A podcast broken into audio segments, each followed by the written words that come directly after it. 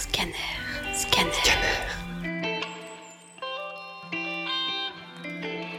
Le destin du monde est entre nos mains. Il y a quelques mois, les médias ont annoncé l'arrivée d'un nouveau venu dans nos vies, et il n'est pas des moindres. Couramment, on l'appelle coronavirus ou encore Covid-19. À vous de choisir lequel sonne le mieux à vos oreilles.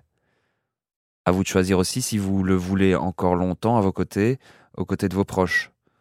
Ce que je m'apprête à dire est très solennel, mais le destin de nombreuses personnes est entre nos mains à tous. Quand j'entends à la radio, quand je vois à la télé qu'il y a encore énormément de rassemblements dans les parcs, les rues, quand je vois même que des brocantes sont organisées, je me demande sincèrement si nous avons bien assimilé la gravité de la situation.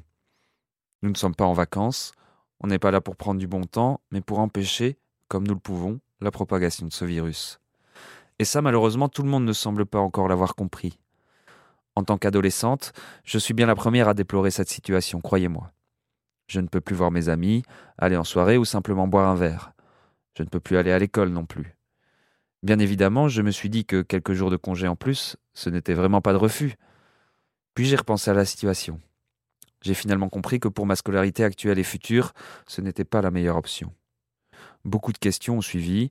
Vais-je réussir mon année? Comment allons-nous rattraper la matière? Est-ce que ce sera un handicap pour mes études supérieures? Mais j'accepte. Je pense à l'avenir et je me dis que ce n'est pas qu'une mauvaise période. Je pense aussi aux personnes qui travaillent dans les hôpitaux. Elles sont les plus exposées, les premières à prendre des risques. Parfois je me sens même un peu effrayé. Non pas d'être atteinte par la maladie, mais plutôt de voir le monde tel que je l'ai toujours connu se transformer. Comment pourrons-nous, après ça, vivre comme si rien ne s'était passé?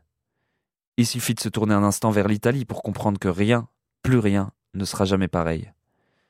Il est à souhaiter que nous retenions la leçon, que nous mettions en place les dispositifs nécessaires afin qu'une telle calamité ne se reproduise plus. Malgré tout, je garde espoir, et je laisse, autant, le bénéfice du doute. Il est le seul à réparer les maux les plus difficiles à guérir. Du temps. Voilà ce qu'il nous faut.